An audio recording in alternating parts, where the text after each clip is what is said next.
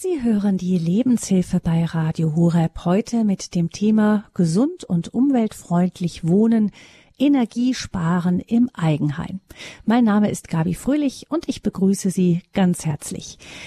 Das Thema Klimaschutz ist ja allgegenwärtig. Egal, wie man politisch dazu steht, ist eines doch sicher. Energiesparen ist in jedem Fall gut für Umwelt und Geldbeutel. Umweltschutz und Energiesparen sind zwei Kerngebiete der Arbeit von Erwin Thoma.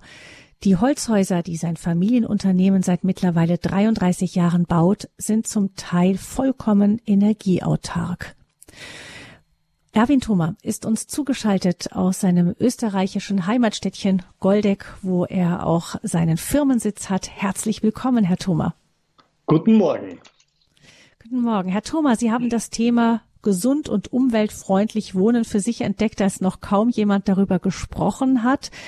Ähm, Sie sind ja als Forstwirt direkt aus der Praxis. Bäume sind Ihre Leidenschaft. Wenn der Wald leidet, leiden Sie mit. Wie geht's Ihnen da gerade? Naja, ich meine, man, man kann so im Großen und Ganzen sagen, wir alle sehen, dass unsere Zivilisation eine Verhaltensweise erreicht hat, die sich irgendwie für die nächsten Generationen mehr ausgeht. Also wir haben, wir haben etwas erreicht, was andere Kulturen vor uns Menschen nie getan haben. Wir haben unsere Arbeit, unser, unser Handeln, unser Tun, unseren, unseren, unseren Fortkommen auf dem Planeten gestalten wir so, dass wir unsere eigenen Grundlagen mehr oder weniger belasten. Und davon müssen wir weg. Wir stehen vor einer, ganz sicher vor einer großen Transformation. Das ist auch, wie Sie eingangs gesagt haben, keine Frage des, der politischen Sicht, sondern das ist eine Frage der Notwendigkeit, die so oder so eintreten wird. Egal, ob wir Menschen da zur Einsicht kommen oder nicht zur Einsicht kommen. Es wird sich vieles verändern. Hm. Ja, es gibt ja da immer wieder auch die Diskussion darüber, ähm, ob wie, wie, viel von dem Klimawandel jetzt menschengemacht ist, wie, wie, viel nicht. Offensichtlich ist sich da noch mal nicht mal die Wissenschaft einig. Wie stehen Sie dazu? Naja, wenn Sie äh, meine, das ist auch, das ist auch eine, da offenbart sich in dieser Diskussion die Geisteshaltung dieser Gesellschaft. Äh, die, die Debatte wird von, von beiden Seiten, von denen, die den wissenschaftlichen Mainstream verfolgen, genauso wie von denen, die sagen, menschengemachter Klimawandel ist fraglich und so weiter. Da fehlt jede Demut in dieser Debatte. Also beide Seiten, das ist so typisch für unsere Zeit, können mit dem Wort Demut nicht mehr viel umgehen. Und es ist einfach eine Tatsache, dass die Wissenschaft bei weitem nicht alles ganz genau erklären kann. Hm. Genauso wie man, wenn man etwas in Frage stellt, auch demütig bleiben muss und sagen, wir wissen vieles nicht. Aber das Einzige, hm. was wir sehen und wissen, ist, dass wir eine unfassbare äh, Art des Lebens und Wirtschaftens entwickelt haben. Viele Kulturen vor uns auf allen Kontinenten haben gelernt, dass sie Kreislaufwirtschaft betreiben, dass sie ihr Leben so einteilen, dass die Grundlage, von denen die Menschen leben, Wiese, Feld, Wald und Fluss erhalten bleiben. Genauso wie es jedes Lebewesen im Ökosystem macht. Gleichgewicht, Balance zwischen allen Kräften. Und wir sind eben äh, irgendwie durch unsere durch die Entwicklung, durch die, vor allem durch die technologische Entwicklung der letzten 100 Jahren, haben wir eine Haltung eingenommen, die sagt, die Natur ist etwas, wo wir hemmungslos ausbeuten, was uns beliebt und was wir brauchen und umgekehrt hemmungslos jeden Müll zurückwerfen, den wir sinnloserweise produzieren. Und das ist das, ist das große Problem dieser, dieser Gesellschaft. Hm. Ähm, mir fällt dabei ein, dass laut der Heiligen Schrift ja ähm, Gott den Menschen gesagt hat, macht euch die Erde untertan. Ähm, ich, mir scheint aber, wir haben nicht darauf geschaut, wie Gott selbst das macht, wenn er herrscht. Ja, also wir herrschen aber nicht im Stile Gottes, äh, sondern äh, ja ziemlich egoistisch teilweise. Naja, so, solange die Mehrheit der Menschen sich einig waren, dass es eine metaphysische, göttliche Ebene gibt, neben oder über dem Menschen, so lange hat es eigentlich die Einsicht gegeben, dass der Mensch ein Teil des Ganzen ist. Und wir haben eine, nach der, nach der, nach der unglaublichen Säkularisierung, die wir erlebt haben, sind die Menschen irgendwie in ein Vakuum gefallen. So nach dem Motto äh, Nietzsche, Gott ist tot. Was machen wir jetzt? Und damit haben wir diesen Anthropozän, dieses, dieses, Zeitalter eingeläutet, mhm. das Anthropozän, das sogenannte, wo der Mensch im Mittelpunkt plötzlich steht. Und Titanic-Denken, so nach dem Motto, wir haben die Technik, jetzt regieren wir, jetzt herrschen wir. Plötzlich sitzt der Mensch am Kutschbock. Und dieser, dieses totale Fehlen von, von Spiritualität, von Mystik, dieses totale Fehlen das Verlieren des Gespürs, dass das Leben ein großes Geschenk ist, dass es eine Schöpfung gibt, dass es letztlich das letzte Geheimnis der Lebensentstehung nie von der Wissenschaft ergründet werden kann, das hat uns eigentlich in diese Sackgasse geführt. Es hm. hat uns dahin geführt, dass der Mensch in diesen Machbarkeitswahn, in den Machtwahn, den wir heute erleben, und der dann natürlich unglaublich zerstörend wirkt. Und diese Zerstörung sehen wir an allen Ecken und Enden. Hm. Jetzt ist es ja leider so, dass gerade auch von denjenigen, die durchaus jetzt eben wieder das Gefühl für Umwelt, für Natur und so wieder entwickeln, das ist ja wirklich jetzt in, in aller Munde und ist auch politisch sehr gewollt. Aber da scheint es dann am Ende menschenfeindlich zu werden, so scheint es mir. Ja, aber das ist ja genau, das ist ja, das ist das Seltsame an dieser Umweltdebatte, dass auch diese Umweltdebatte, ich nenne es mal so, gottlos geführt wird da, da, es gibt, in, ich beobachte das in den, in, in, in den Kreisen, die die Umwelt retten wollen, sind die meisten überzeugt, das kann nur der Mensch mit seinem großen Gehirn, mit seiner Wissenschaft, mit seiner Technik. Und natürlich werden wir mit Technik alleine, so gut die Technik ist, aber mit Technik alleine werden wir die Umwelt sicher nicht retten. Mit dem Elektroauto allein werden wir die Umwelt sicher nicht retten. Das geht sich nicht aus. Wir haben ein Haltungsproblem. Wir müssen lernen, dass wir ein Teil des Ganzen sind. Wir müssen dieses Geheimnis des Lebens wieder lernen. Das Leben blüht dann, wenn Liebe die Grundlage des Lebens ist. Und wir sind aber heute eine Gesellschaft, die nicht an die Liebe glaubt, sondern wir sind unglaublich verängstigt. Wir haben alle eine unglaubliche Angst vor dem Tod. Der Tod ist tabuisiert in unserer Gesellschaft.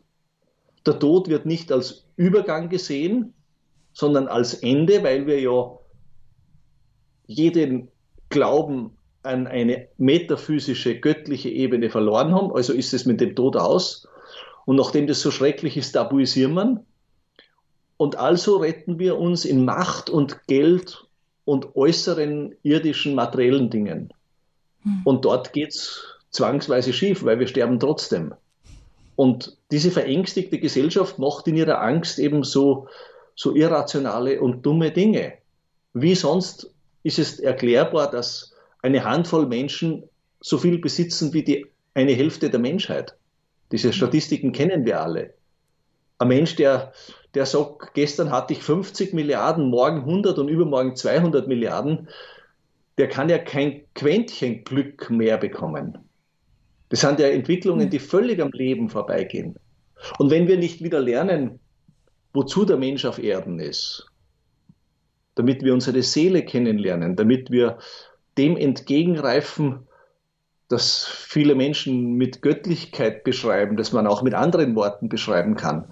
Also diesem Unbekannten, diesem Lebensgeheimnis, wenn wir uns nicht wieder dem zuwenden, dann wird es schwierig, wenn wir einfach sagen, äh, ja, wie mit der Titanic, wenn wir sagen, wir brauchen eine Technologie, dass wir jetzt die CO2-Bilanz retten und im Übrigen ist der Mensch der Herrscher von allem, dann machen wir im der Zerstörer und der, der Zerstörer und Herrscher von allem, ja. Genau. Mir sagte mal jemand, es gibt ähm, zwei Formen von Hochmut. Die eine ist zu glauben, die Welt beherrschen zu können, die zweite Form ist zu glauben, die Welt retten zu können. Genau. Und das, damit haben Sie jetzt beiden alles Polen. Gesagt Mhm. Frau Fröhlich, danke. Jetzt haben Sie es auf den Punkt gebracht, was ich erklären wollte. Dieser Ansatz, ich rette die Welt alleine, der befreit ist von jeder Demut, von jedem Glauben, dass, dass es hinter uns Menschen noch etwas viel Größeres gibt, der wird schiefgehen. Mhm. Es, ja. geht, es, ist, es ist kein technokratischer Vorgang. Wir müssen, genau. wir müssen zuerst unsere Verbundenheit zu allem Leben in Ordnung bringen. Wir müssen wieder in die Liebe gehen. Wir müssen aus, aus, von der Angst weggehen, in das Vertrauen gehen. Wir müssen das Vertrau auch vertrauensvoll auf unser irdisches Lebensende schauen können. Erst dann können wir wieder in diesem Fluss der Natur, der Schöpfung zurückkehren.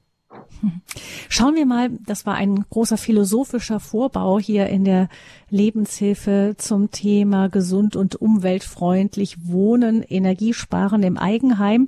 Aber das ist wichtig eben als Hintergrund, damit wir verstehen, was auch hinter Ihrer Philosophie, auch Ihrer Unternehmensphilosophie steckt, Herr Thoma.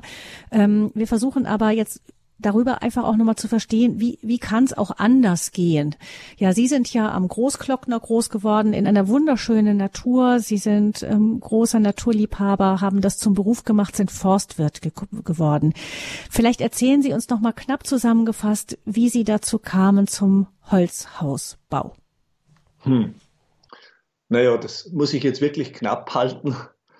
Ich habe eine Kindheit in Bruck an der Glocknerstraße verbracht eine Kindheit, die man sich heute nicht mehr vorstellen kann. Die älteren Menschen wissen das noch. Es war früher ganz anders. Wir, wir, sind, wir sind völlig unbetreut und unbespaßt und unbespielt, mehr oder weniger wild in einer landwirtschaftlich geprägten Umgebung groß geworden, mussten früh arbeiten und Wald und Holz waren eine Selbstverständlichkeit des Lebens.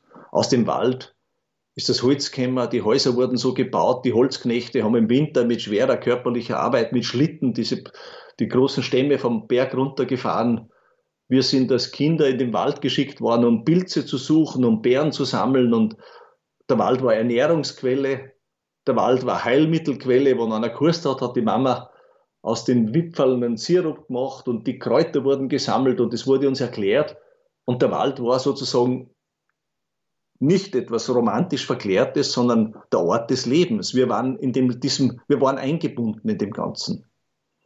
Und später dann, nachdem wir als junge, jung, in, als Jugendliche Burschen dann keinen Zugang zu Drogen oder sowas gehabt haben, haben wir aber auch Grenzerlebnisse gesucht, haben wir Bergsteigen begonnen, meine Brüder und ich. Das gab es auch eine Tradition in der Familie schon. Und ich bin die ganzen drei und viertausender bestiegen und war in den Alpen unterwegs und habe Bergführer gemacht. Und dann bin ich oft in der Nacht durch, den, durch die Waldzone aufgestiegen, damit ich am Morgengrauen schon am Gletscher war, um irgendeine Eiswand zu besteigen. Und unbeabsichtigt haben mich diese nächtlichen Wege durch die Wälder sehr beeindruckt.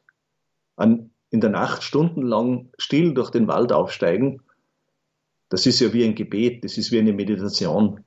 Das hat mich sehr beeindruckt und das hat wohl auch dazu beigetragen, dass ich den Wunsch dann gefasst habe, Förster zu werden. Ich habe die Försterausbildung gemacht und bin dann beim österreichischen Staatsforst, bei den Bundesforsten gelandet.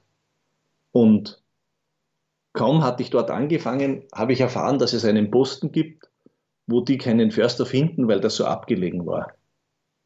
Und ich habe so ohne dies nicht so Freude mit dieser Verwaltung und mit dem Bürokratismus gehabt und war abenteuerlustig und habe mich dort gemeldet und dann war ich, nur weil sonst sich niemand gemeldet hat, der jüngste Förster von Österreich im Karwendelgebirge in der Hinterriss. Hm. Und das war damals schon abenteuerlich, weil das, man konnte nur über Deutschland zufahren und der, nächst, der Weg zum Gemeindeamt war 80 Kilometer lang und im Winter waren wir wochenlang von der Umwelt abgeschnitten. Wenn Lawinen draußen runtergegangen sind, haben, haben die Bayern die Straßen zugemacht und wir waren eingesperrt. Also es war eine sehr, eine sehr schöne, aber einsame und extreme Situation. Und dort war ich fünf, sechs Jahre. Und in der Zeit hat uns immer der Großvater meiner Frau besucht. Und der war Zimmermann. Damals schon über 80. Und mich hat das fasziniert, wie der Mann mit einfachem Werkzeug aus den Bäumen, mit denen ich so viel zu tun hatte, tolle Häuser gebaut hat. Und ich habe eines Tages gesagt, Opa, du musst mir, du musst mir das lernen, wie man sowas macht, das interessiert mich so. Und dann hat er gelacht und hat gesagt, das geht nicht, das wirst du nie lernen. Dann habe ich gesagt, warum? Dann hat er gesagt, weil lernen kann man nur, was man tut und nicht, was jemand erzählt. Und du bist Förster, also kannst du keine Häuser bauen. Naja, dann haben wir den Plan gefasst und ich habe meinen Posten gekündigt zum Entsetzen aller, weil in dem Tal haben wir die Kinder gekriegt. Wir haben kleine Kinder gehabt und wie kann man da einen Staatsposten, einen sicheren kündigen? Und ich war 27 dann und der Opa Mitte 80 und wir haben ein Unternehmen gegründet in der Konstellation. Das ist natürlich verrückt gewesen. Und dann kam noch etwas dazu, wie wir von dem Forsthaus weggezogen sind. Ich musste ausziehen, war ja dann kein Förster mehr. Sind wir in ein Haus in St. Johann in Bonga eingezogen. Mein Gott, na, das war für unsere Verhältnisse gut. Und dann sind die Kinder krank geworden. Kaum eingezogen sind zwei der Buben, die immer gesund waren in der Försterei, sind dort krank geworden. Und wir haben dann von den Ärzten die Diagnose bekommen, dass die eine Allergie haben gegen Spanplatten, gegen verklebtes Holz, das in dem Haus überall verbaut war.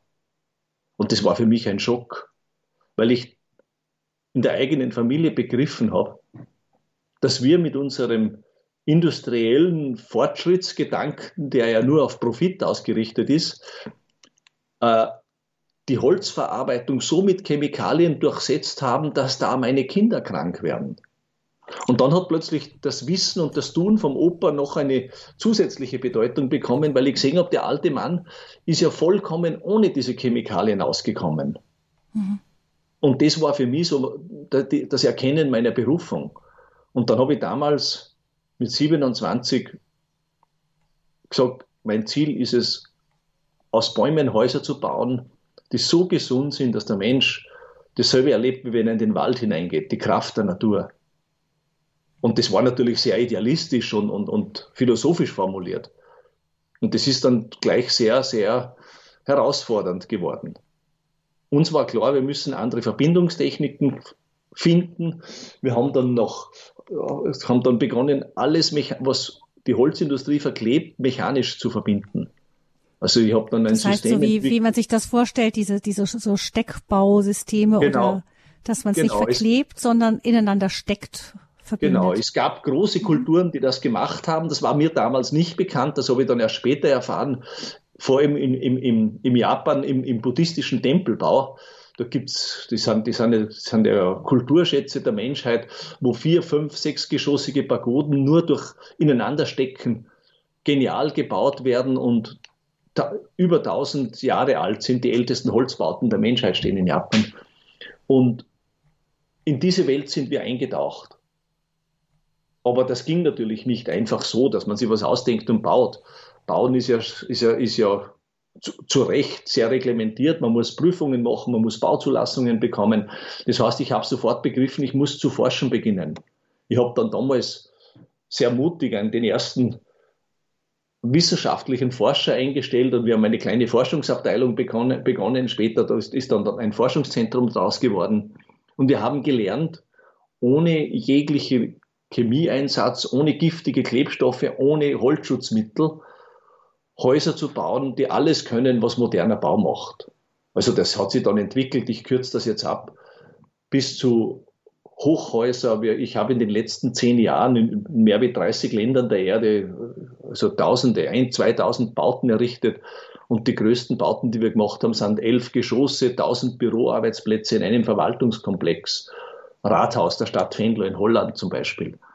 Wir haben Universitäten gebaut in Russland, wir haben in Japan gebaut, in Amerika. Also wir waren weltweit unterwegs und, und, und haben gelernt, hm. Holz ganz einfach so zu verarbeiten, wie es der Wald selbst macht. Dass ein Bau hundertprozentig abfallfrei ist, dass ein Bau sich so gebaut wird, dass aus dem Haus immer wieder ein Haus entstehen kann. Das muss man sich vorstellen wie Lego, auch wenn es ein Hochhaus ist. Dass das einfach zerlegbar ist, wenn man nach 100, 200 Jahren das Gebäude nicht mehr braucht, dass das einfach zerlegbar ist und nicht das nächste Haus draus bauen kann. Also wieder so lange hält das Holz auch? In der Kaskade. Das Holz, das wissen wir, hält Jahrtausende, solange es trocken ist, solange es trocken bleibt. Mhm. Das ist, Feuchtigkeit ist immer der, der, der, das Transportmittel der Transformation. Mhm. Das ist, jedes Material braucht den Weg der Transformation, damit wieder neues Leben entsteht. Aber wenn es trocken bleibt, hält es theoretisch unendlich. Mhm. Und wir haben gesagt, das Modell für unser Handeln ist die Natur, ist die Schöpfung selbst. Und ein Baum ist erstens energieautonom. Es gibt keinen Baum, der die Stromleitung vom nächsten Energieversorger hat. Nein, der kann mit, mit dem, was ihm die Sonne auf sein Kronendach schenkt, auskommen. Und ein Baum ernährt sich von dem, was die Bäume vor ihm zurückgelassen haben im Humus. Also das ist ein ewiger Kreislauf. Und ein Baum ist das ganze Leben da. Sein einziges, sein Lebensziel ist es, hier zu sein, damit er seine Kinder wachsen sieht und damit er alles tut, dass es die zumindest genauso gut haben wie er selbst. Das heißt, er reinigt die Luft, er hält das Wasser sauber, er bildet neuen Humus, er sorgt sich für das Leben. Sein Ziel ist es, das Leben zu fördern und zu unterstützen. Und das, das ist sozusagen der Leitgedanke, unter dem wir eine Holzbauindustrie entwickelt haben. Mhm. Und wenn ich heute noch im vierten Jahrzehnt der Entwicklung zurückblicke und mein Sohn dabei ist, das zu übernehmen, muss ich sagen, Gott sei Dank und mit viel Segen und mit viel Engelsbegleitung ist das geglückt. Mhm. Ich habe in Erinnerung, Herr Thummel, dass die auch die Ameisen eine Rolle gespielt haben. Wir haben sehr viel von immer von der Natur gelernt. Also ich muss von, wenn ich, wenn ich zurück, wieder beim Zurückschauen, muss ich sagen, einer meiner größten Vorteile, warum das gelungen ist, ist der, dass ich ein Quereinsteiger war. Dass ich nicht Bautechnik studiert habe, sondern Forstwirtschaft, aus der Forstwirtschaft gekommen bin. Äh, die Geschichte erzähle ich kurz. Ich hatte so irgendwann vor 20 Jahren hat sich ein, ein, Kunde bei mir gemeldet oder bei uns und der hat gesagt, er muss unbedingt mit mir persönlich reden und dann haben wir einen Termin ausgemacht und haben uns im Sägewerk getroffen, in unserem Sägewerk und dann kam der Mann, hat sich vorgestellt und gesagt, er ist der Direktor Kieninger, er ist der Direktor des österreichischen Filmarchivs. Das heißt, in seinem Archiv in Wien lagern 70.000 historische Nitrofilmrollen. Ein Kulturschatz der Republik Österreich, das sind die Filme, die es in Österreich erhalten gibt aus der ersten Zeit, aus der das Filmen entstanden ist. Und da sind natürlich viele historische Dokumente dabei. Und nachdem das sehr kostbar und sehr wertvoll ist, wird das in einem entsprechenden Depot in Wien gelagert. Und die Filme müssen, damit sie sich nicht selbst zersetzen, konstant bei zwei Grad Celsius gelagert werden. Jetzt hatten die das Problem, dass in der Stadt Wien ist es im Sommer sehr heiß. Erstens brauchen sie viel Energie für die Kühlung und zweitens haben die Filme Gase ausgegast, die in den Betonwänden die Stahlarmierung aufgefressen haben. Also sehr aggressiv. Hm. Jetzt haben die ein säurebeständiges Bauwerk gesucht und sind durch, auf uns gestoßen, weil sie gehört haben, dass wir alles bauen können ohne Verklebung, weil Verklebung würde wieder chemisch reagieren, aber mechanische Verbindung nicht und Holz ist ja säurebeständig. Dann hat er Pläne mitgehabt, der Architekturwettbewerb war fertig, das Budget war da, ein Parlamentsbeschluss gab es und hat das alles am Tisch gelegt. Dann haben wir mir das angeschaut und gesagt, ich kann Ihnen garantieren, das können wir bauen und wir können säurebeständig bauen. Dann war er schon glücklich. Und dann hat er gesagt, er hat aber noch einen großen Wunsch, weil er hat das große Problem mit den Energiekosten. Ob es nicht möglich wäre, das so zu bauen, dass er zumindest wenig für die Energie zahlt. Bis jetzt es eine, sind es sehr hohe Summen. Dann habe ich mal überlegt und ich habe gesagt, Herr Direktor, Sie haben ein Flachdach, das ist dunkel. Wenn da im Sommer die Sonne drauf scheint, haben Sie auf dem Dach Temperaturen 80 oder 100 Grad. Du kannst das Spiegelei kochen auf so einem dunklen Dach im Sommer. Und drunter muss es 2,0 Grad Celsius haben, darfst nicht einmal 3 Grad kriegen, da brauchen Sie vermutlich eine große technische Kühlung. Ich wusste zuerst keinen Rat. Dann haben wir einen Kaffee getrunken und überlegt und dann hatte ich einen Geistesblitz. Dann ist mir eingefallen, dass ich in meiner Försterei immer gestaunt habe, immer bestaunt habe, die Kunst der Insekten, der roten Waldameise.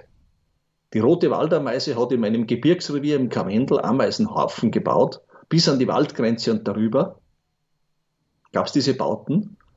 Und als aus meiner biologischen Ausbildung wusste ich, da gibt es in der Mitte drinnen einen Raum, wo die Königin die Eier legt. Dort schwankt die Temperatur nie. Das hat man gemessen, das wusste man, das haben wir gelernt. Dort schwankt die Temperatur nicht. Und jetzt habe ich aber immer erlebt, dass im Sommer gibt es mehrfach im Gebirge Wetterstürze, wo es auch im Sommer plötzlich schneit in diesen Seehöhen. Das heißt, da ist es am Vortag richtig heiß und am nächsten Tag liegt Schnee am Haufen und es friert und trotzdem gibt es drinnen keine Temperaturveränderung. Das ist eigentlich ein klimatechnisches Wunder. Und das habe ich dem Mann erzählt. Sage ich, wenn wir das könnten, dann könnten wir ihr Problem lösen. Und der war ganz begeistert. Dann ist es gelungen, gemeinsam ein Forschungsteam an der Technischen Universität Graz, da gibt es ein Institut für Thermodynamik, dort haben wir ein Forschungsteam zusammengestellt Und die waren bereit, ein Jahr lang den Ameisenhaufen zu beforschen. Und das ist geglückt. Und dann nach eineinhalb Jahren haben wir das Filmarchiv gebaut. Und das mhm. läuft jetzt knapp 20 Jahre und es hat noch nie einen, eine Kilowattstunde Energie von außen zugeführt werden müssen. Das ist völlig energieautonom und innen die Temperatur Sommer wie Winter konstant, nicht schwankend. Mhm. Als wir also das, konnten, das, war ein großer, das war ein großer Durchbruch. Und, und wir haben damals begriffen, in dieser Forschung, dass die Ameisen etwas ganz Geniales nutzen. Jedes Material, das wir im Bau verwenden, ob es ein Stein ist oder ob es jedes Material außer Holz, verändert seine Temperatur relativ rasch. Das heißt, es kühlt relativ rasch aus. Auch wenn der Material dämmt, kühlt es relativ rasch aus. Die Auskühldauer ist kurz. Nur Holz ist das temperaturträgste Material, das es gibt. Es gab dann Laborversuche. Wir haben dann 40 Zentimeter dicke Wände aus Stein, aus Holz und aus, von sogenannten Passivhäusern, so Ständerbau, Skelettbausysteme mit viel Dämmstoff dazwischen, mhm. ins Labor gestellt und haben draußen minus 10 Grad abgekühlt und innen einen Raum mit 21 Grad gehabt und die Heizung ausgeschalten. Und dann haben wir gesagt, jetzt warten wir, wie lange es dauert, bis die, der Gefrierpunkt durchkriecht, bei selben Dämmwert, selber U-Wert natürlich. Und da haben wir gesehen, bei den sogenannten viel gepriesenen Passivhäusern ist es nach zwei, drei Tagen innen der Frost angekommen. Beim Stein, der viel schwerer ist, hat es bis zu zehn Tage gedauert und beim Vollholz über einen Monat. Hm. Und das ist der Trick der Ameisen. Die haben die Trägheit des Materials genutzt, um die Veränderung draußen zu lassen. Und das mit einer geschickten Luftzufuhr kombiniert.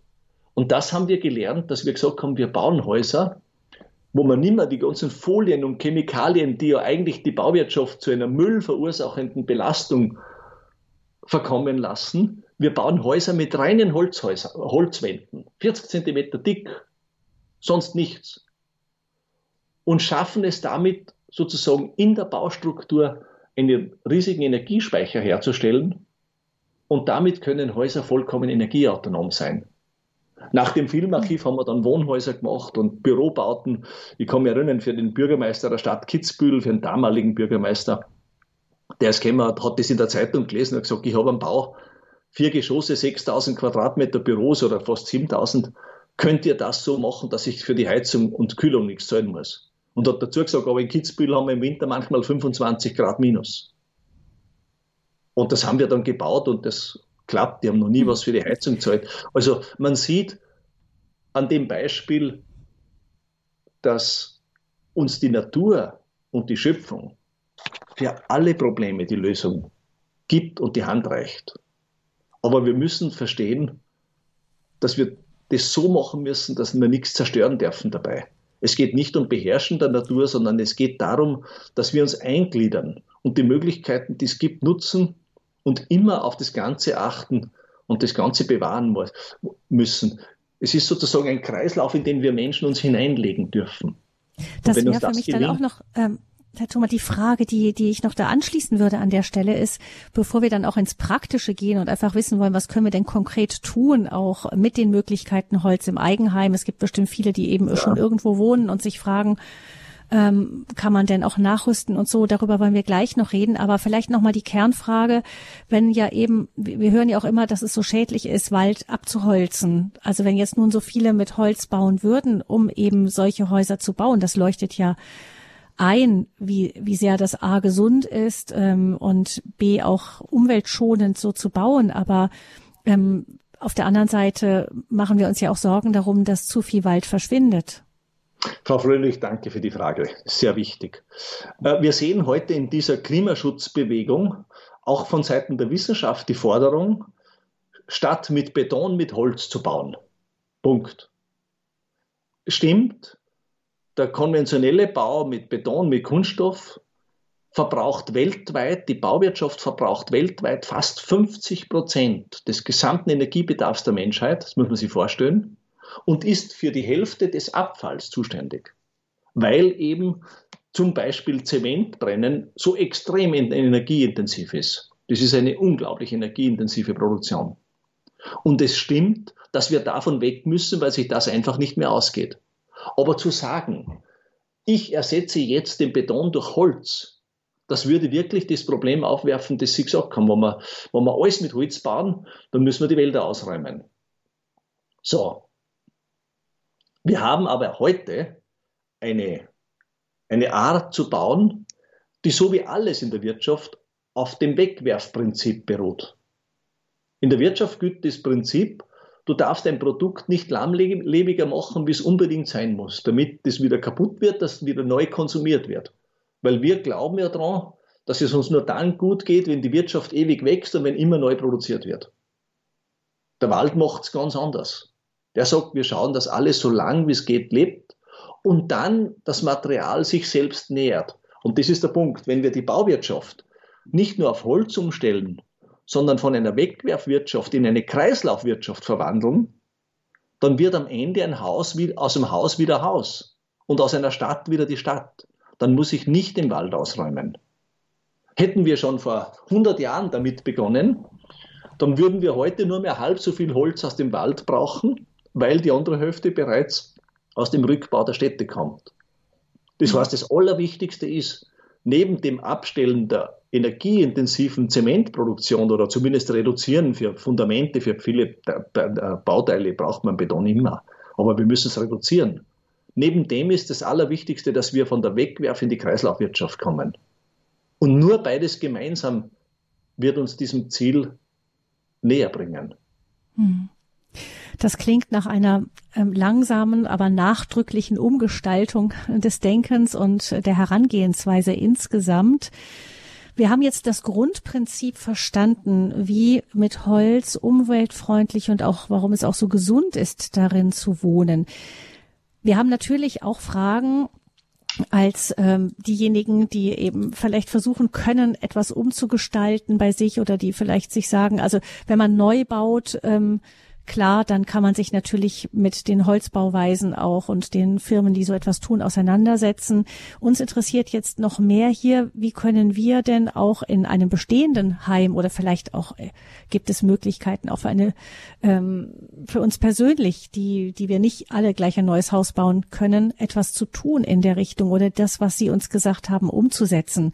Und dafür freuen wir uns dann, wenn Sie sich auch mitmelden und Ihre Fragen stellen unter 089 517 008 008 können Sie sich in dieser Sendung Lebenshilfe mit dazuschalten. Unser Thema ist gesund und umweltfreundlich wohnen, Energie sparen im Eigenheim und unser Gast ist der österreichische Volks Forstwirt und Holzbaupionier Erwin Thoma. Die Nummer 089 517 008 008.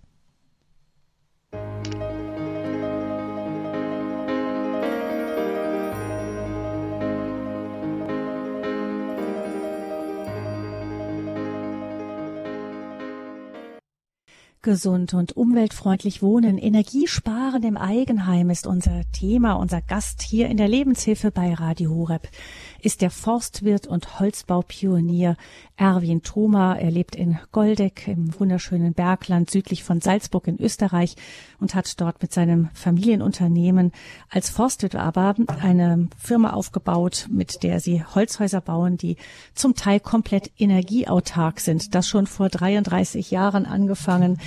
Insofern eine lange Erfahrung dahinter, lange bevor wir anderen über das Thema Klimaschutz und so weiter schon geredet haben. 089 517 008 008 ist die Nummer zur Sendung. Wir wollen heute auch ein wenig auch ins Praktische schauen, was wir vielleicht noch tun können, wenn wir Möglichkeiten haben, umzurüsten oder auch zu dämmen oder was auch immer, was uns Herr Thoma da aus mit seinem Blick aus der Natur als Forstwirt auf äh, zu diesem Thema sagen kann. Eine erste Hörerin meldet sich aus Regensburg, ohne den Namen zu nennen. Ich grüße Sie. Ja, äh, mein Name ist Schröppel. Äh, und zwar, äh, ich bin tief beeindruckt von dem Vortrag von äh, Herrn Thoma. Es ist so, schon allein die Jahreszeiten zeigen uns ja den Kreislauf. Äh, ich habe zwei Aufkleber auf meinem Auto. Das trifft eigentlich auf alle Länder. Wohin Deutschland zurück zu Gott. Und der zweite Aufkleber ist Radio Horeb. Aber nun Grund meines Anrufes. Ich würde Sie bitten, Herr äh, Thoma, stellen Sie doch diesen Vortrag auf YouTube. Äh, das ist eigentlich der Hauptgrund meines Anrufes, weil ich finde eben äh, über YouTube kann man doch sehr vieles äh, äh in, der, in der größeren äh, Breite eben ver, äh, weitergeben. Menschen erreichen, sagen Sie. Ja, noch. Menschen erreichen, ja. okay, ja. also das. Genau. Wir werden es natürlich auch bei uns im Podcast haben, aber Herr Trumer, Sie haben bestimmt, Sie haben ja auch zahlreiche Vorträge zu dem Thema. Ich denke, das eine oder andere ist davon auch sonst im Netz zu finden. Es äh, gibt es gibt natürlich im Netz einiges. Dankeschön. Und ich habe neun Bücher äh, geschrieben. Es erscheint das 10. im Oktober. Also es gibt auch Bücher zu lesen. Es, das, es ist schon zu finden. Es ist nicht so, dass es nicht gibt. Aber danke für diesen Hinweis. Aber sind Sie auch auf YouTube vertreten? Ja, da gibt es auch Vorträge von mir. Okay, da gehe ich dann mal rein auch, weil äh, da kann man wirklich sehr, sehr äh, äh weit verbreiten. Ja, wunderbar. Gut. Dankeschön ja, für Ihre ja, Danke. Alles Gute Ihnen. Danke. Hören alles Gute Ihnen, Frau Trieber. Auf Wiederhören. Dann geht's weiter mit Frau Engel aus der Region Fulda, die ich herzlich begrüße. Guten Morgen. Guten Morgen. Ähm, ich habe jetzt ähm, eine ganz persönliche Frage.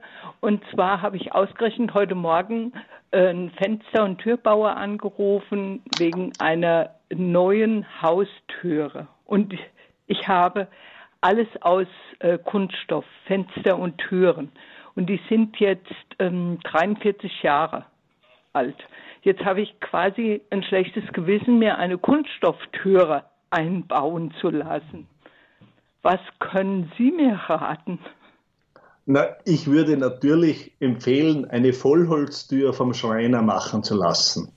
Es gibt viele Tischler, die sowas machen können, Gott sei Dank noch.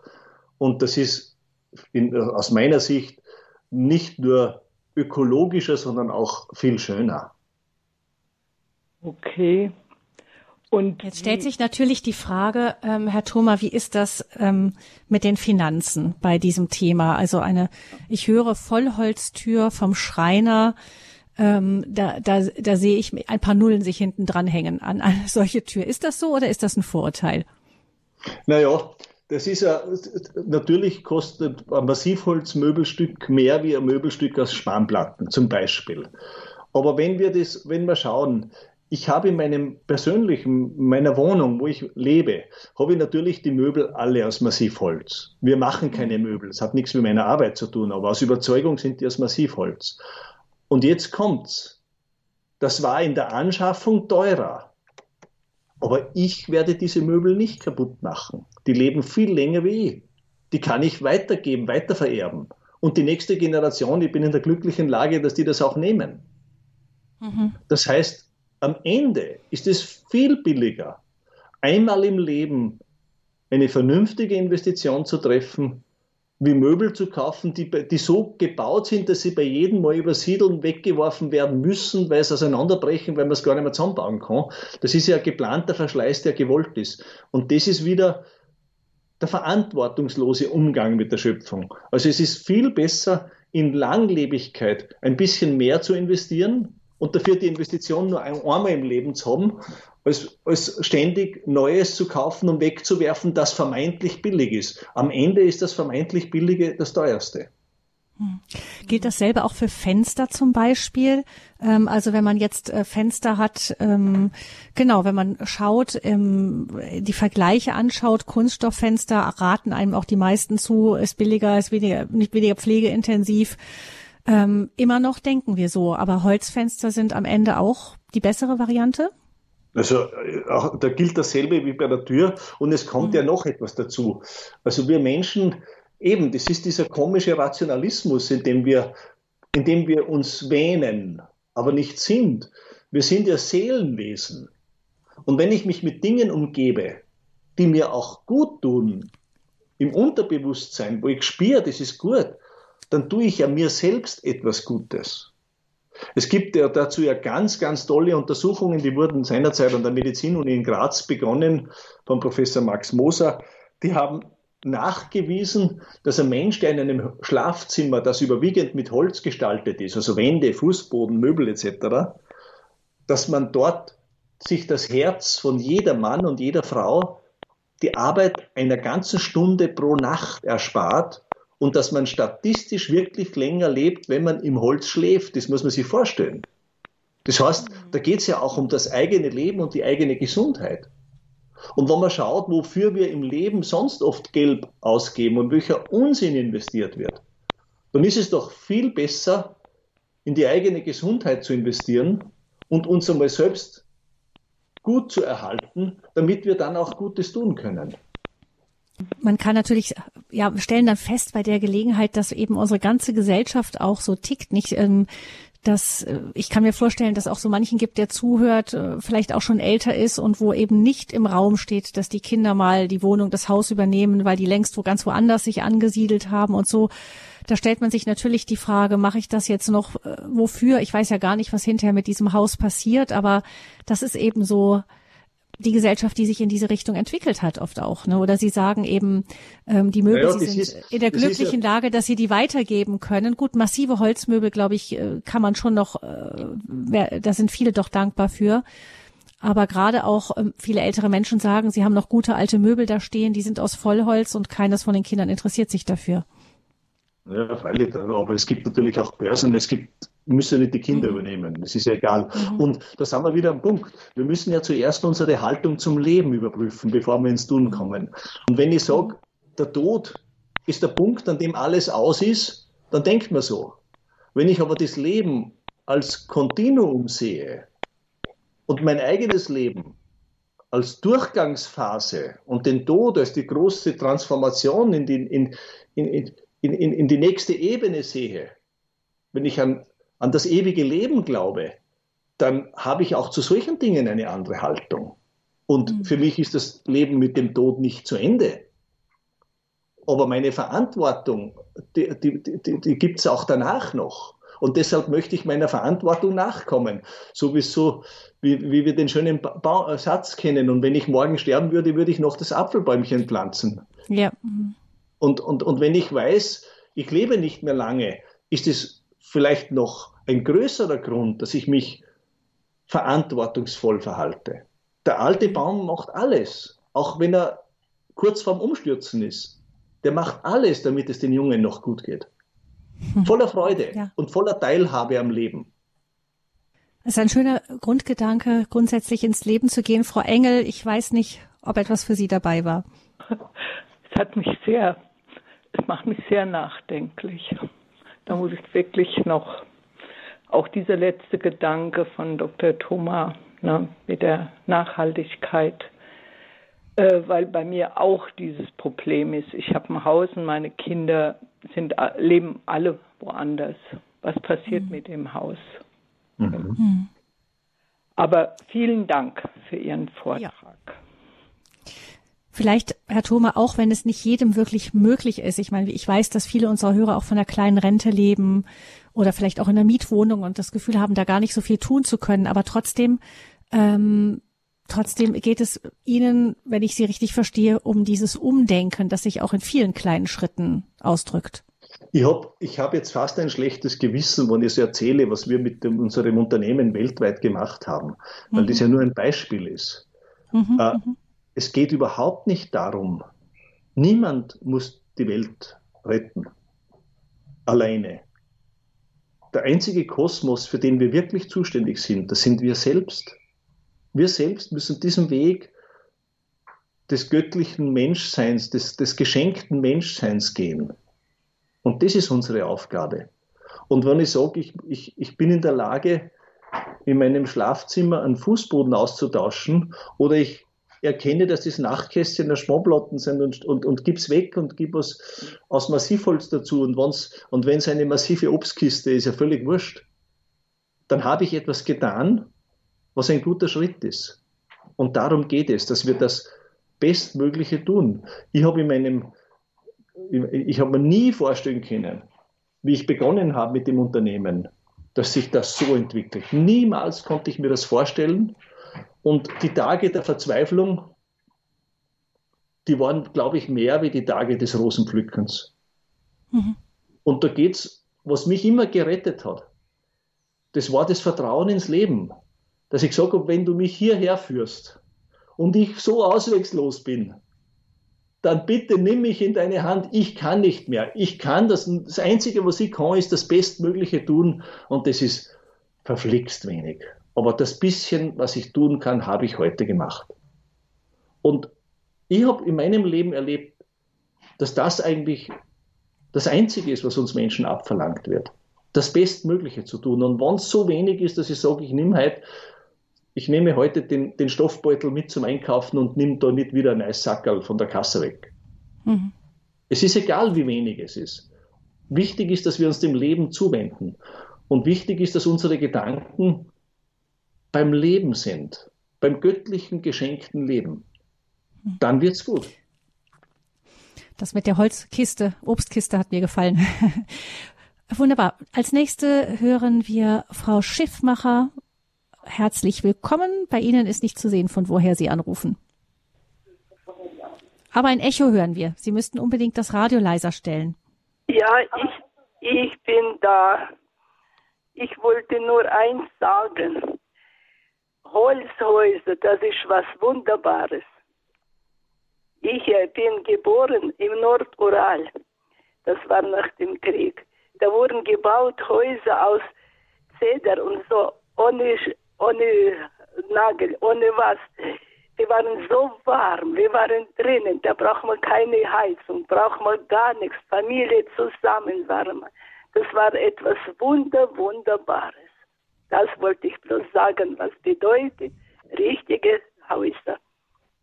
Mhm. Das finde ich sehr schön, dass Sie das sagen, Frau Schiffmacher, denn im Ural sitzen ja auch nicht nur Millionäre, sondern das ist ja auch oft ein, ein einfaches nein, Haus. Nein, also mit einfachen Mitteln. Ich wollte nur was sagen, na, das war nach dem Krieg, das wurde für uns. Wir wurden da verstehen, das wurde für uns, die Menschen, gebaut. Mhm. Bloß, wir haben nichts gemacht, das war bloß die Regierung hat uns gebaut, das war super. Mhm. Ganz toll, das war nicht so viel waren wir zusammen, große Familie, aber es gab und das, also wir brauchen nicht Heizung, gar nichts, nur kochen, da waren wir auch und alles, alles meistens war das wirklich Natur und das war super. Zurzeit ist das nichts mehr, leider Gottes. Das wollte ich nur sagen, wirklich. Ja. Da waren Zeder, solche Bäume, welche, das, ich, wie gesagt, das ist meine, da war nicht mal gebaut, aber es nicht mal ein Nagel oder was. Das war wie, wie ein Märchen, Entschuldigung, was ich so sage, aber wirklich super. Es war das klingt nach einer wunderschönen Kindheit auch, Frau Schiffmacher. Danke, dass Sie uns daran haben Anteil haben lassen. Alles Gute Ihnen, viel Segen. Ähm, Frau Enz ist, ruft uns aus Zell in der Nähe von Göppingen an und ich möchte Sie herzlich begrüßen, Frau Enz. Ja, grüß Gott. Also ich bin total, ich bin begeistert von dem Vortrag, welche der Herr Thoma hier vor, äh, gebracht hat. Und wir haben auch ein Holzhaus, wir haben 1984 gebaut. Und das ist natürlich längst nicht so wahr. Das ist ja toll, was der Herr Thoma macht. Aber das, wie gesagt, also wir haben ein Holzhaus, auch mit Holz. Als ich halt meine frühen Möbel draußen habe, meine, die alten Möbel, als meine Eltern verstorben sind, ins, ins Haus geholt, die Vollholzmöbel und so weiter. Ich finde das auch, das ist ganz, ganz wichtig. Aber was, unser Haus ist natürlich nicht so toll gebaut, aber wir wollten das dämmen. Und äh, da wollte ich fragen, was wir da machen könnten, beziehungsweise ob, hier, ob Herr Thoma irgendetwas an Büchern rausgebracht hat, wo wir nachsehen könnten. Ja, Frau Enz, es gibt natürlich Bücher von mir, aber zum Thema Dämmen kann ich Ihnen eines empfehlen. Also wenn Sie nachträglich dämmen, dann ist, wäre eine gute Variante beim Dämmstoff nicht so Polystyrole oder, oder, oder, oder synthetische Dämmstoffe zu verwenden. Wir ja, empfehlen ja. auch keine Mineralwolle, weil die Fasern, die draus kommen, sind lungengängig und das ist belastend, sondern ah, ja. wir empfehlen Holzweichfaserplatten. Da gibt es no, Holzweichfaser, Holzweichfaserplatten. Ja, Aha. und da gibt es Produkte, die sind ohne fremde Klebstoffe. Das ist kein zusätzlicher Klebstoff, die, die halten sozusagen nur durch die Holzharze zusammen Aha. Und die gibt es im Baustoffhandel überall, Holzweichfaserplatten. Ah, okay. Deutsche Firma, die das herstellt, das wäre Guttex aus dem Schwarzwald, es gibt eine Firma Steiko, es gibt eine Schweizer Firma, die heißt Babadex. Das sind so Marken, die das machen, aber inzwischen, es gibt auch mehrere Marken dafür. Ah ja, okay. Wichtig ist nur, dass. Sie sich, das ist mein Tipp dabei, fragen Sie nach, dass Sie klebstofffreie bekommen, also wirklich holzgebundene Platten. Ja, und das ist das Ökologischste, das ist reines Holz und das, das ist atmungsaktiv. Das ist eigentlich der Dämmstoff, den wir empfehlen können. Oh, wunderbar, da haben Sie uns viel geholfen. Vielen herzlichen Dank. Gerne. Und alles Gute, Wahnsinn, was Sie, ja, einfach wunderschön. Gott gegeben, danke. Danke. Vielen Dank, Frau Enz, für Ihre Frage. Und wir hören nun Frau Damen-Dresemann aus der Region Kevela in Nordrhein-Westfalen. Grüß Sie, Frau Damen ja, grüß Gott. Vielen Dank für den Vortrag und vielen Dank für Ihr Engagement und die Verbundenheit zur Natur und zu Gott, weil das und, und auch der Dank an diese YouTube, also diese Dame, die YouTube sagte, weil da sage ich nur, also das kam jetzt spontan zusätzlich, äh, der Gedanke aus der Spielgruppe, wir haben uns schon über 20 Jahre getroffen, die Frauen, ja, wir können, da war ein Geschirr, Besteck, ach, kaufe ich mir wieder neu. Ich gucke die groß an, für mich war immer wichtig, das, was da ist, brauchen. Man muss es ja nicht äh, beim Besuch aufsetzen, weil man nicht mal genug davon hat, aber für privat ist das immer noch schöner Gebrauchsgegenstand und wieso soll ich das wegschmeißen, was anders kaufen? Das tut mir an der Seele weh. Aber so sind viele nicht mehr und darum mein ganz herzliches auch willkommen zu YouTube oder wo auch immer, dass Sie das verbreiten, weil die Menschen haben andere Gedanken im Kopf und bis das raus ist, ist vielleicht wie viele Generationen vorbei und dann wäre es zu spät. Das ist das eine, was zusätzlich gekommen ist. Eigentlich habe ich aus einem anderen Grund angerufen, äh, noch außer Danke zu sagen, wir haben aus dem alten Gasthaus eine, ähm, ja, eine große ja, Schrankvitrine. Die haben wir, weil wir äh, kleiner gezogen sind vom Bauernhof weg, geschenkt bekommen. Mein Mann ist halt vom Bauernhof zu Bauernhof also äh, beruflich tätig. Und äh, das ist auch ein Wärmedämmer. Ich habe dort, weil wir keinen Keller haben, mein Eingemachtes da drin und das wird nicht warm und das ist auf einer, äh, in einem Räumlichkeit, die im Sommer sehr warm wird. Und das wollte ich auch nur bestätigen und auch mit den ganzen Möbeln. Äh, wir haben zum Beispiel von Koik, von einem, äh, ja, ist nicht Trödel, also ich, mir fällt gerade der Name ich rede ich ein, der ist aber leider nicht mehr so aktiv, äh, Altmöbel restauriert gekauft, auch wenn Leute die abgeben und sagen, die eigenen Kinder brauchen die nicht, können andere Interessenten, wie wir zum Beispiel haben, uns die von damaliger Zeit geholt. Von meiner Mutter habe ich auch Holzmöbel. Und ja, irgendwo denke ich, wenn die nächste Generation, warum auch immer sie zum Teil äh, verschobene Gedanken, nenne ich das jetzt mal, hat und die Natur nicht so zum Teil nicht so drin hat, dass man leben und leben lassen und mit der Natur lebt. Gestern Abend habe ich noch gedacht, oh, jetzt sind endlich mal wieder die Mücken da. Die waren auch weg. Wir hatten Riesler an, viele Insekten weg und und. Und das kommt nicht, weil man mit der Natur lebt. Und darum auch mein ganz herzliches Dankeschön. Und noch eine Frage, was kann man machen? Wir wohnen im alten Haus. Ich meine immer ein bisschen Zugluft ist sogar gesund. Es heißt immer dämmen, dämmen, dämmen. Ich persönlich sage, ich darf es für meine Gesundheit gar nicht, sag ich, weil ich auch die Eisblümchen im Schlafzimmer immer früher hatte. Da möchte es auch nicht so warm haben für meine persönliche Gesundheit, aber ist es nicht auch sinnvoll, dass nicht alle, dass es geleitet Zugluft oder bestimmte Lüftungsdinge im Haus gibt? Die gibt es doch im Holzhaus, wenn ich das richtig verstanden habe, auch, oder? Ah, da sagen Sie was ganz Wichtiges, Frau Damen-Dresemann. Äh, Zugluft ist nicht gut. Zugluft ist eine Luft, die richtig durchzieht.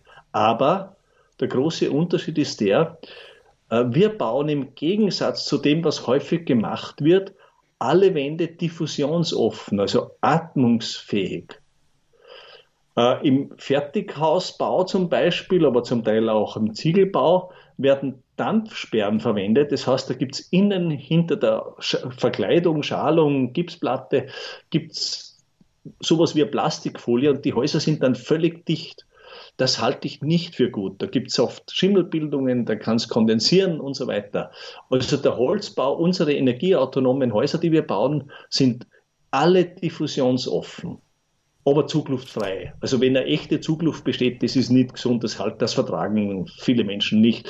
Aber ich denke auch, dass sie nicht die Zugluft meinten. Sie haben eh das Nee, nee, nee, nee, nee, nee, ich wollte nur... Das ist belüftet. So ist. Ich habe sie schon verstanden, ja. nur das Wort Zugluft, da muss man ein bisschen, das kann missverstanden ja, werden. Entschuldigung, ich bin Nein, nein, ich wollte das nur erklären Mit meinem Leinverstand, glaube ich, nicht ganz vom natürlichen Aber Sie haben Weg. völlig recht, ich stimme Ihnen zu. Dieses, es ist verrückt, was man in den letzten Jahren gerade in diesem Passivhausbau gemacht hat. Zuerst hat man mit viel Geld die Häuser versucht, vollkommen dicht zu kleben und dann wieder mit viel Geld große Lüftungsanlagen einbaut, teure Lüftungsanlagen, die Folgekosten, Wartungskosten verursachen, damit man die Luft wieder reinbekommt. Und da ist es natürlich viel klüger, dass man so baut, dass ich beides nicht brauche, dass ich nicht das totale Dichtmachen brauche und dann die Lüftungsanlage nicht brauche. Aber das ist etwas, würde ich sagen, beherrschte Technologie, die wir jeden Tag umsetzen. Also nochmal, ewiges Vergelt's Gott und ich wäre sehr dankbar, wenn Sie, weil die Köpfe der vielen Menschen, nicht ganz viele von Radio Horeb nicht, aber ganz viele andere oder auch Geschwister können es sein, die zum Teil sagen, ich lebe ökologisch und verstehen die Hälfte der Natur nicht, weil sie die göttliche Verbindung vielleicht nicht genug so. haben oder wie auch das immer. So. Ja, das ist so. Das ist so. Ja, das ist ja auch ein Widerspruch oft, wenn ich so in die jüngere Generation gucke. Ich habe ja. Kinder, die im äh, Kinderjugendalter sind und ähm, da sind alle denken grün, aber sie kommen alle mit E-Bikes, viele davon kommen mit E-Bikes gefahren und ich frage mich immer so als ältere Generation, was ist das für ein, ein Widerspruch auch, nicht? Ist da, da ist irgendwas Widersprüchliches, auch die, ja. die Wohnungseinrichtung und so weiter. Ähm, man versteht, dass man etwas tun kann, aber man versucht es vielleicht über die große Politik. Und im eigenen Leben anzufangen, kann manchmal etwas anstrengender sein. Genau, genau, ja, ja. Ja, ja ich danke Frau Damen-Dresemann. Herr Fritsche ruft aus Herborn an und ist der Nächste in der Sendung. Grüß Gott. Ja, hallo, guten Tag. Zunächst mal, wie immer, Radio Horeb hat, den, hat, die, hat die Ohren wieder mal am Puls der Zeit und ich habe hab den heute schlagen hören. Also ich möchte nur zwei kurze Sachen sagen. Ähm, das Haus, in dem ich wohne, da hat mein Onkel 1925 Eichenfenster reingemacht. Da sind zweimal Wasserschenkel ausgewechselt worden. Die wurden natürlich aus Kiefer dann gemacht. Das Haus kann noch 100 Jahre alt werden. Die Fenster gehen immer noch. Super. Zweitens wollte ich eine Frage stellen. Äh, wie ist denn die, wie ist denn die, äh, wie kommt das, dass bei dem Mikro, äh, Mikrofilmlagerungshaus, dass da so tiefe Temperaturen drin sind, die nötig sind. Wie kommt diese tiefe Temperatur auf Dauer zustande? Dankeschön. Also bei diesem, bei dem Filmarchiv mit den Nitrofilmen, das sind diese alten Filmrollen. Ja. Die hatten vorher eine riesen Klimaanlage. Mhm. Und wir haben das dann neu gemacht, also das ganze Archiv mit, mit, mit dicken Vollholzwänden und dem Dach. Und da ist drinnen ein kleines Kühlaggregat, so groß wie ein Kühlschrank. Ja. Und das wird betrieben durch eine winzige Photovoltaik am Dach. Aber es ist eine ganz kleine, minimale Technik.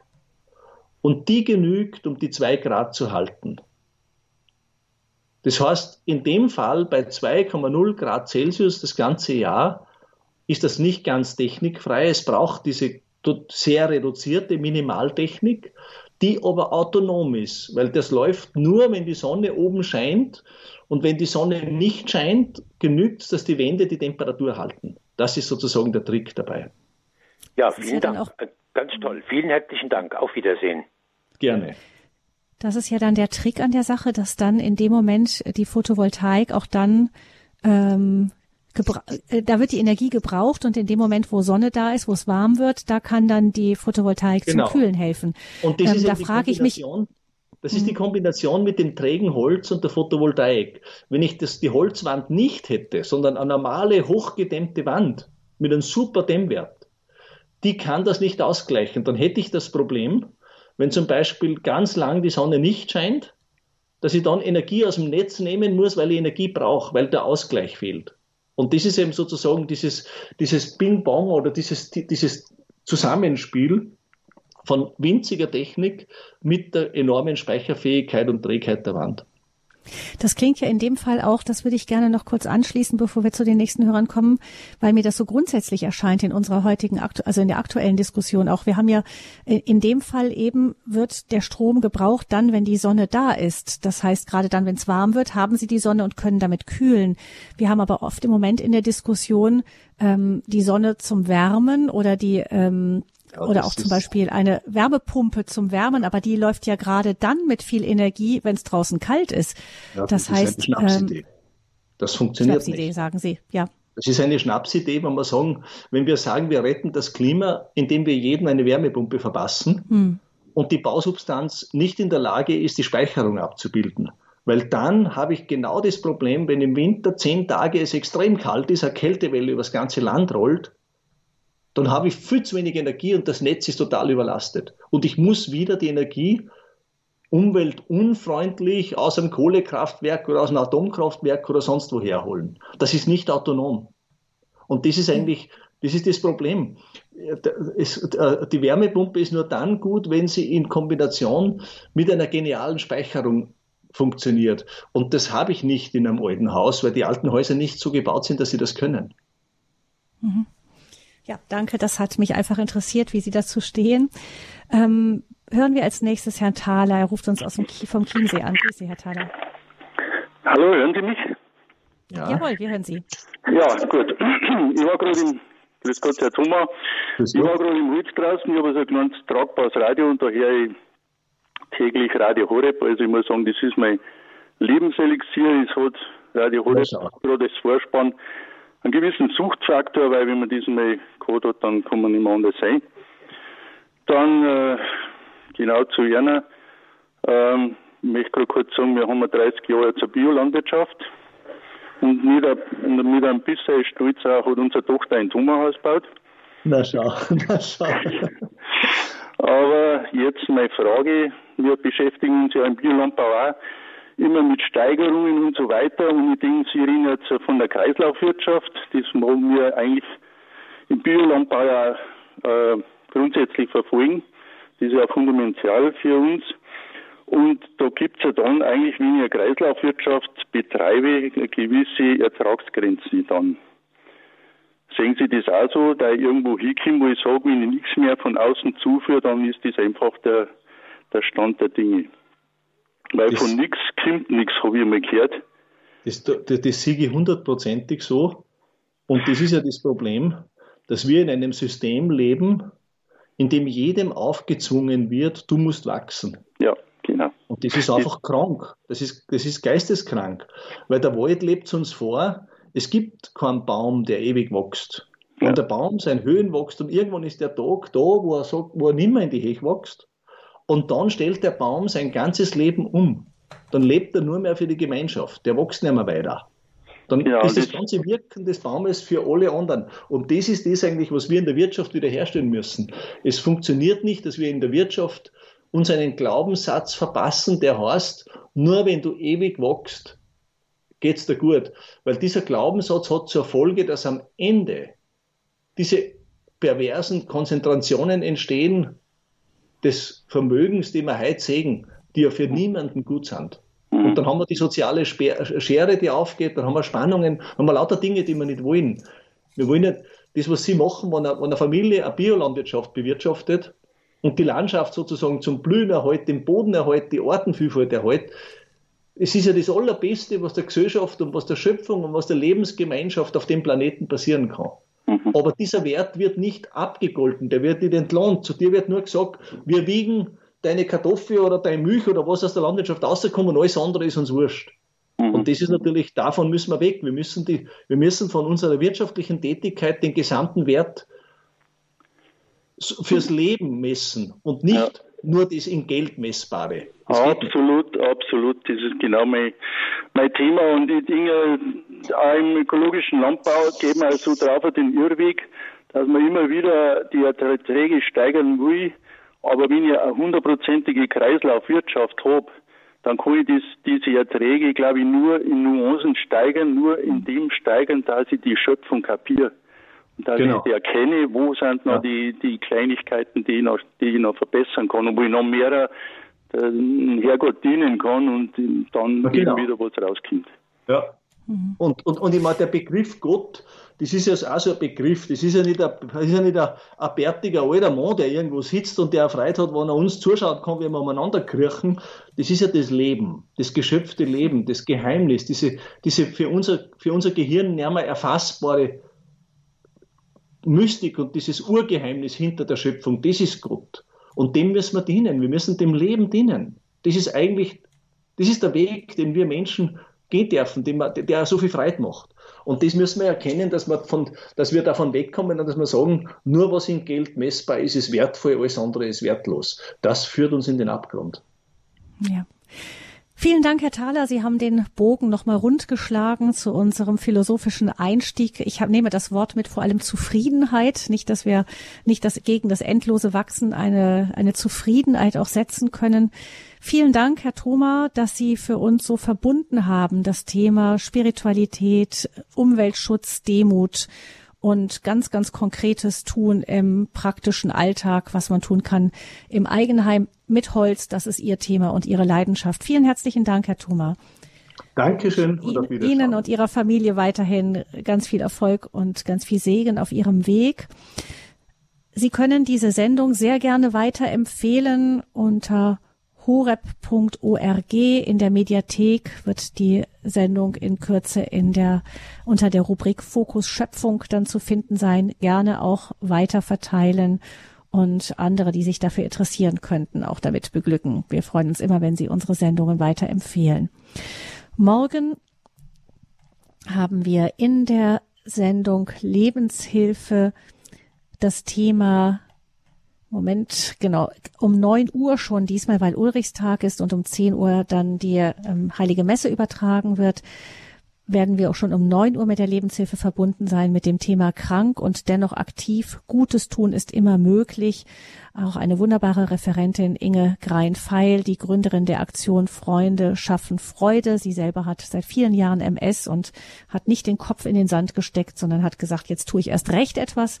Und was daraus geworden ist, das erzählt sie uns morgen in der, der Lebenshilfe. Noch ein Mutmachthema. Ich freue mich, wenn Sie auch da wieder mit dabei sind. Mein Name ist Gabi Fröhlich und ich wünsche Ihnen allen noch einen gesegneten Tag.